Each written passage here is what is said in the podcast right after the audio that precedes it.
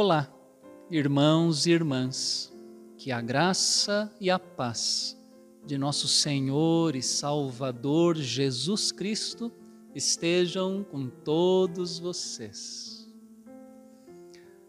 Décimo sexto domingo do tempo comum. Para nossa reflexão, hoje tomamos o texto da carta de Paulo aos Efésios, em seu capítulo 2, versículos 11 ao 22 texto indicado pelo lecionário para este domingo.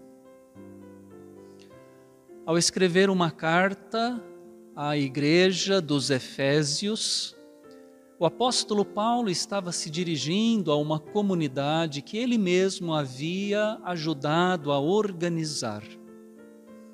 No livro de Atos dos Apóstolos, lemos que Paulo viveu em Éfeso era uma importante cidade do Império Romano na Ásia Menor. E ali, em Éfeso, Paulo pregou o Evangelho.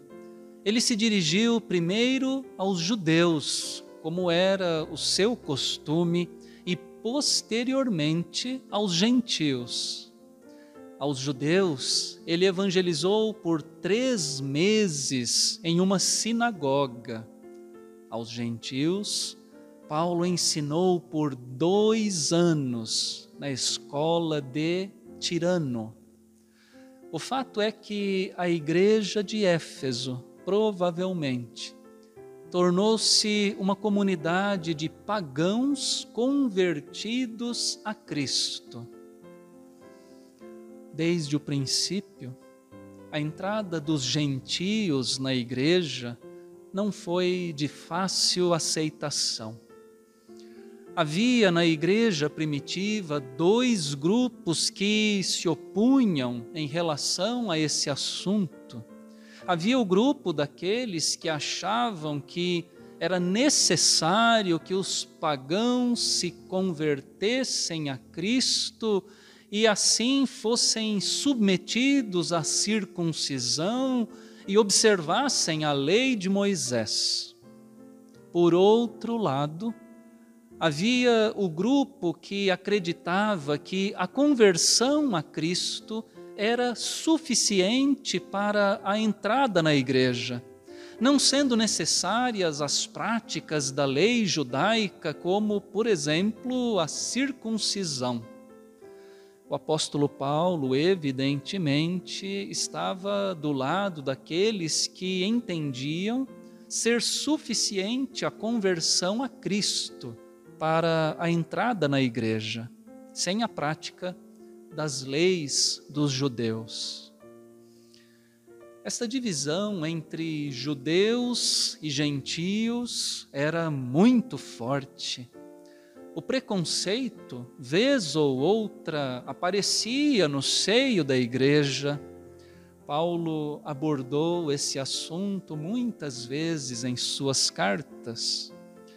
No texto que lemos há pouco, nos versículos 11 e 12, Paulo está lembrando à igreja essa realidade quando escreve: Portanto, lembrem-se de que no passado vocês eram gentios na carne, chamados incircuncisão, por aqueles que se intitulam circuncisão, que é feita na carne por mãos humanas. Naquele tempo vocês estavam sem Cristo, separados da comunidade de Israel e estranhos às alianças da promessa, não tendo esperança e sem Deus no mundo. Chamam a atenção nesse pequeno trecho da carta paulina as expressões sem Cristo e sem Deus. É isto que o apóstolo escreve aos Efésios os gentios estavam separados do povo de Deus, eram rechaçados pelos judeus, chamados incircuncisos, estranhos às alianças da promessa, não tinham uma esperança eterna. A presença de Cristo, a presença de Deus, faz toda a diferença na vida tudo isto porque eles antes estavam sem Cristo, sem Deus. Viver sem Cristo, viver sem Deus, é viver uma vida sem alegria, sem brilho, sem amor.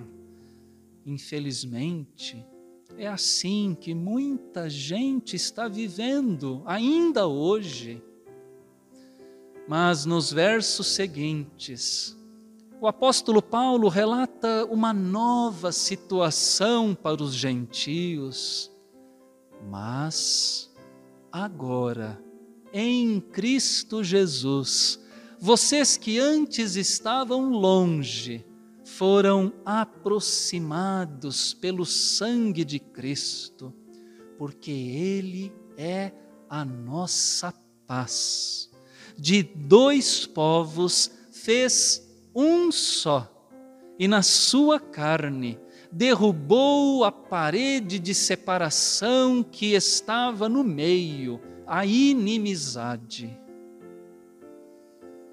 Antes, os gentios estavam sem Cristo e sem Deus. Agora, agora eles estão em Cristo Jesus que grande diferença! Viver unido a Cristo implica numa real transformação da vida, do coração e da mente. Judeus e gentios, antes divididos, separados, agora são aproximados pelo sangue de Cristo, onde havia inimizade, Cristo evangelizou a paz. Paulo diz que a parede de separação que estava no meio foi derrubada. Ah, irmãos, irmãs, quantos muros quantas paredes de separação os seres humanos vão erguendo entre si por questões de gênero, de raça, de condição social, de condição econômica, de religião, de ideologia política. Cristo, porém, veio para derrubar as paredes, todos os muros, todas as barreiras, todas as divisórias de separação, pelo seu corpo na cruz, pelo derramamento de seu sangue no madeiro da cruz, ele fez a paz, a reconciliação entre aqueles que estavam longe e aqueles que estavam perto. Fez de judeus e gentios um só povo, o povo de Deus. Criou uma nova humanidade reconciliada. Agora, ambos, judeus e gentios, em Cristo, formam um só povo que é a igreja e tem acesso ao mesmo Pai celestial pelo Espírito. Para o apóstolo, esta nova humanidade criada por Cristo deve se fazer visível principalmente na igreja.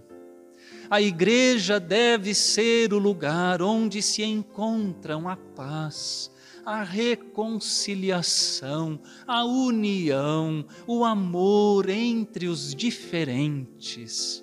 É o que Paulo escreve aos Efésios, também na última parte do nosso texto. Assim, vocês não são mais estrangeiros, peregrinos, mas concidadãos dos santos e membros da família de Deus, edificados sobre o fundamento dos apóstolos e profetas, sendo Ele mesmo, Cristo Jesus, a pedra angular. Nele, todo edifício bem ajustado cresce para ser um santuário dedicado ao Senhor. Nele também vocês estão sendo edificados juntos com os outros para serem morada de Deus no Espírito. Os gentios, antigamente longe dos longe do Israel de Deus, agora não são mais estrangeiros, estranhos. Por intermédio de Cristo, eles foram feitos cidadãos do reino de Deus, junto com os judeus, membros da família de Deus.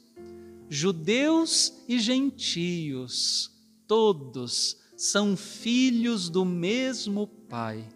Logo, são irmãos uns dos outros, judeus e gentios, juntos formam um único edifício, cujo fundamento foi lançado pelos profetas e pelos apóstolos, cuja pedra angular é Cristo Jesus, onde o Deus da paz habita pelo seu Espírito.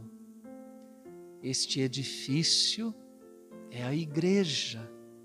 É isto, é isto o que Cristo faz. Ele promove o amor fraternal, o amor de irmãos. A igreja de Jesus essa comunidade de pessoas reconciliadas com Deus, reconciliadas entre si, onde todos buscam viver em paz, em unidade, em comunhão. Irmãos e irmãs, em um mundo sem Cristo, nós cristãos, somos chamados a dar o testemunho de que vivemos verdadeiramente em Cristo. O testemunho de que somos morada de Deus no Espírito. Em um mundo mergulhado na discórdia, na intolerância, na violência de todos os tipos, sejamos de fato irmãos uns dos outros, solidários, fraternos. Derrubemos os muros, as paredes de separação. Como igreja de Cristo, sejamos de verdade um lugar de paz, um lugar da paz de Cristo. Ele é a nossa paz. A semelhança do Senhor Jesus, evangelizemos a paz. Que Deus, o Senhor, assim nos ajude e nos abençoe. Amém.